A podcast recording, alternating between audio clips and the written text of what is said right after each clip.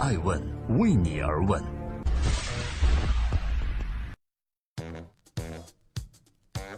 Hello，大家好，二零一八年的三月四日，我是爱成，这里是爱问人物，爱问人物创新创富。每周日我们上线对话顶级大咖，面对面专访。而今天呢，也是全国两会开幕之时。关于二零一八年，我们将会有什么样的未来？共同聚焦两会，共同关注爱问人物创新创富。今天我要对话的这位嘉宾是台北故宫博物院的原馆长周公兴。周公兴，他如何让台北故宫博物院成为网红？相当一部分的大陆人对台湾的文化抱有好感，认为在那个三点六万平方公里的小岛上，保存着完整的汉唐遗风。他们迷恋诚品书店，迷恋台湾安静的民宿，迷恋罗大佑，迷恋蒋勋，迷恋龙应台，而这些都是符号性的台湾文化。这其中也包括了台北的故宫博物院。地球上有两个故宫，一个在北京，一个在台北。说起故宫博物院，全世界的游客去过台北了之后，都一定会买上那里特别有纪念意义的纪念品，比如翠玉白菜、肉形石吊坠儿。还会带上很多类似“正知道了”的这样胶带的小玩意儿，这些萌萌哒、带有创意的小产品是年轻人最爱的网红了。今天爱问人物创新创富想要带各位认识的是让有传统文化的故宫变身网红背后离不开的女人，她就是台北故宫博物院前院长周公兴。为什么说她是一位宫女，让故宫变成网红？因为二十五岁她就进宫了。在台北故宫工作了三十余年，她经常乐意地自称为台北故宫的一名宫女。二零零八年五月，周公兴就任台北故宫博物院院长。二零零九年，以雍正大展开启两岸故宫合作交流的序幕。二零一一年推出轰动两岸的《富春山居图》合璧展。正是在他的任内，台北故宫博物院跻身全球十大最受欢迎博物馆。如果你就此认为啊，这位带着台湾口音、仪态端庄、大方得体的阿姨只是一位学者型的管理者，那你就太小看她了。事实上，周公兴对于文创产品的开发，包括知识产权、IP 资源的研究，深有心得，甚至比那些可能小上他一倍的年轻创业者更新潮。这就是周公兴，爱问人物，创新创富。今天我要带您和他一起来聊聊文化产业的未来。这里是正在播出的《爱问人物创新创富》，我是主持人艾诚。每周日，我将对话一位顶级大咖，探索他的内心世界。今天我对话的嘉宾是故宫前博物院院长周公兴。周公兴，你靠什么带火了台北故宫博物院呢？对于周公兴来讲，台北故宫博物院基本上等于他的一生了。他成年后的大部分时间都待在这个物理意义上的建筑群里。最早，他只是一名基层讲解员。台北故宫的每一条路、每一块砖、每一件文物，就是在那时和他交上朋友的。他需要熟悉他们，然后呢，把他们最美、最动人、最有故事的那一面展现给那些买票排队进来的人。而很快，周公兴就在这个岗位上脱颖而出，随后一步步走向管理岗位。期间，他也暂时短暂离开台北故宫，回到自己的母校台湾辅仁大学，在那里。他首创了博物馆学研究所，试图将自己在台北故宫的所思所得传授给更多的学生，从而系统性的培养这个行业的专业人才。和全世界大多数的博物馆面临的难题一样，台北故宫博物院也面临如何吸引年轻人走进博物馆的难题。毕竟那些摆在防弹玻璃后的古文物不会说话，几百上千年的风雨故事都是凝固的。要了解这些没有一定的历史文化功底，显然是不能实现。在《爱问人物》的节目中，周公兴院长对我说：“故宫啊，是一个文化宝库，因为它是历代流传下来的文物。这个文物的背后蕴含着太多的人物，还有人的生活状况，还有生活美学，一切的一切都在那里面。如果要让传统文化走进生活，文创产品，我认为是最好的文化延伸的工作。”这是周公兴院长反复强调的一个观点。他认为，台北故宫博物院有七十余件的书画器物和图书文献等质量兼具的精致文物，这些都是文化创意研发最宝贵的文化资源了。而十多年前，当他受邀上任时，台北故宫博物院只有衍生的两千多种文化产品。在《爱问人物》节目中，我不禁问道：“那文化创意产业到底是什么呢？”他说：“如果我们从字面上去解释，文化啊就是一个领域，创意呢也是一个领域，产业更是一个领域了。所以说，文化创意产业是三个跨领域的一个合作。所以后来叫出了所谓的创意经济。而在创意经济里面谈的文化创意产业，是创意经济里面最高端的，也是跨领域最多的三个领域。”所以我回到了故宫之后，故宫是文化那一端，创意和产业是产业那一端的事儿了。周公兴有理有据分享着他对故宫对于文化创意经济的研究。爱问人物发现，为了给文创引来源头活水，周公兴组织了文化创意产业发展研习营、文创衍生品设计竞赛等活动，从而吸引专业团队成为台北故宫衍生品的合作厂商。历时四年时间，文创产品种类接近五千多种。在周公兴看来，小到一款吊坠、一卷胶带都可以作为故宫文化的载体，因为创意是文化产业链上最关键的一环。从金点子、点睛、沉睡的文物啊，也能转化成为文化产业的活水源头，真正活起来。正是因为在这样一个制度化的文创产品引导下，台北故宫博物院出了类似“正知道了”这样的网红产品。正在播出《爱问人物创新创富》，我是爱成。今天我要对话的嘉宾是台北故宫博物院前院长周公兴。爱问：眼花缭乱的新科技会不会冲击博物馆呢？这个问题看上去是一个矛盾体。因为一方面，博物馆陈列和保管的是历史文化作品；另一方面，现代科技的发展淘汰的正是往昔的历史。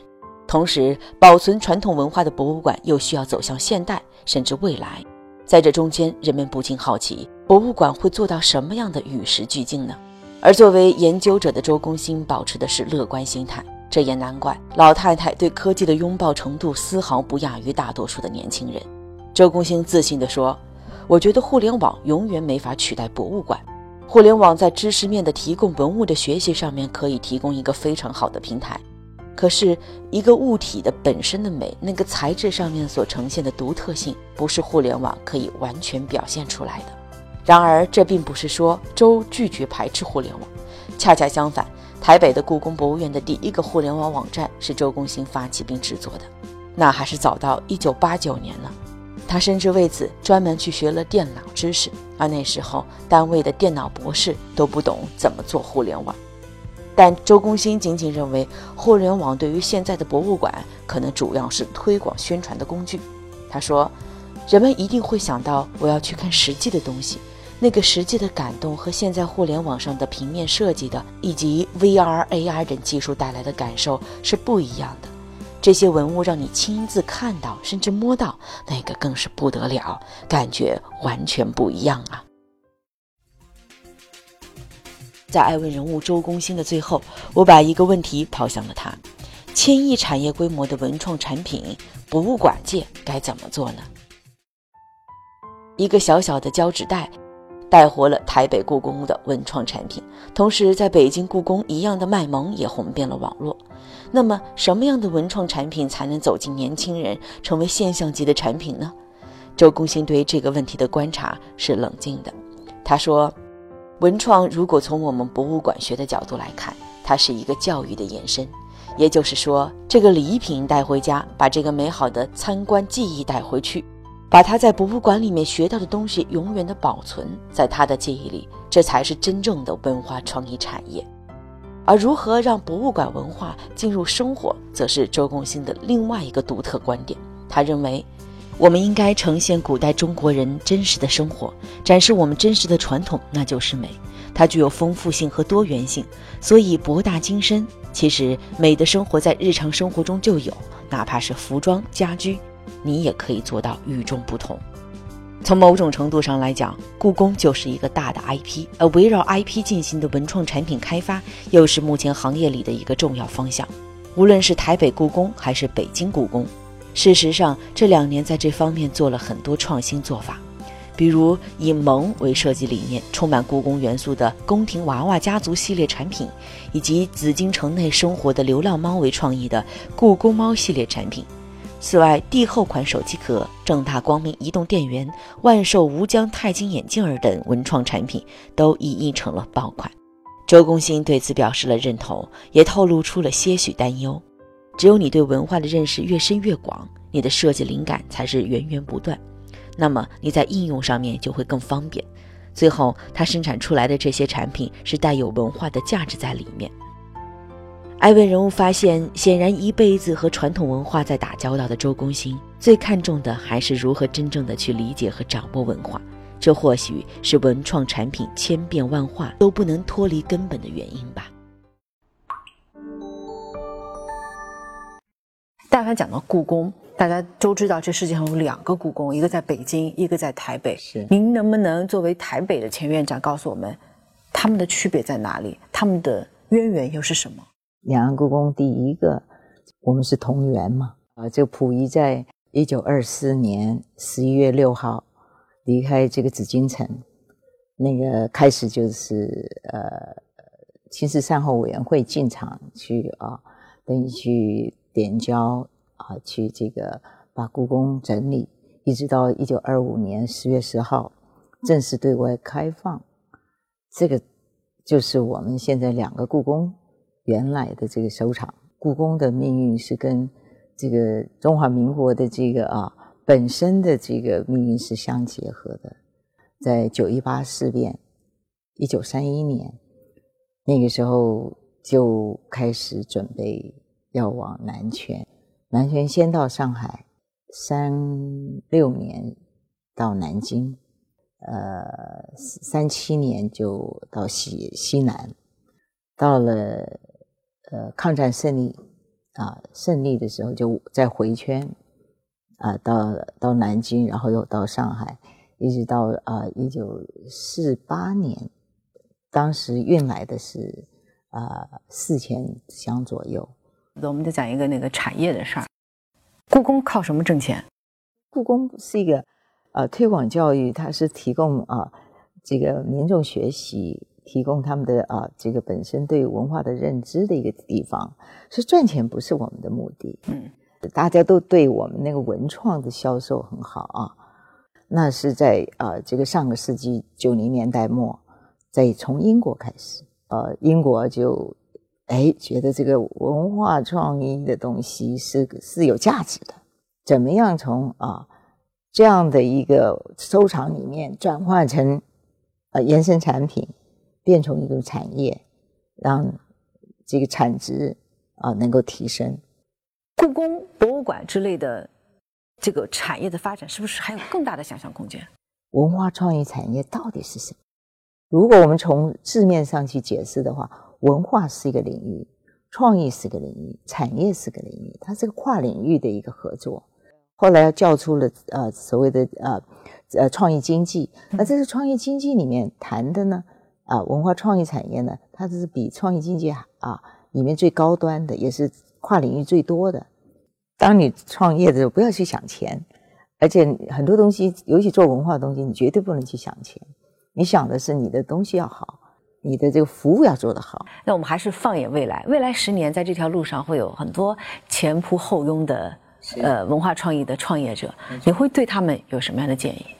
创意的本身和产业都在他们自己身上，可是我觉得文化的底蕴要提升，你文化的认识你越深越广，你的这个啊设计的灵感就是源源不断。爱问。是我们看商业世界最真实的眼睛，记录时代人物，传播创新精神，探索创富法则。